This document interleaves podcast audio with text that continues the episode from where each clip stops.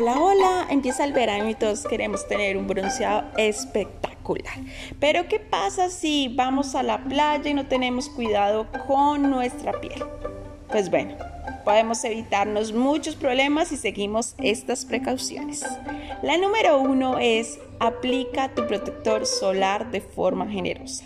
Lo sé, nosotros tenemos en nuestra mente el tema de la sensación grasa, que no queremos aplicarnos muchas veces toda esta crema en la piel, pero hay protectores o fotoprotectores que te ayudan y mantienen tu piel hidratada y conservan un buen aspecto. Así que no les tengas miedo, consulta con tu dermatólogo, pero no dejes de ir a la playa sin aplicarte.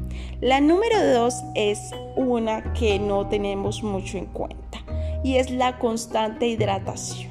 Así no nos guste mucho el agua, tenemos que beber mucha agua mientras estamos bronceándonos. Esto es muy sencillo, por las altas temperaturas podemos deshidratarnos. La pérdida de agua a través del sudor no nos ayuda mucho, así que por favor tomemos agua, hidratémonos y estemos también en constante ventilación. La número tres es muy importante porque depende de nosotros y es el cuidado que le damos a nuestros bebés y a los ancianos.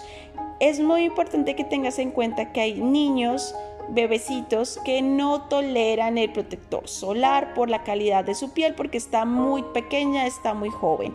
Así que tienes que cubrirlos con sombreritos, con trajes especiales, con sombrilla, protegerlos y no aplicarles nada en la piel. Eso lo puedes contrastar o lo puedes contrastar con tu dermatólogo o con tu pediatra. Así que por favor consulta.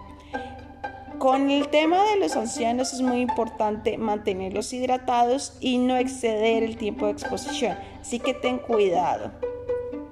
Esas son algunas recomendaciones. ¿Qué opinas? Dame tu comentario.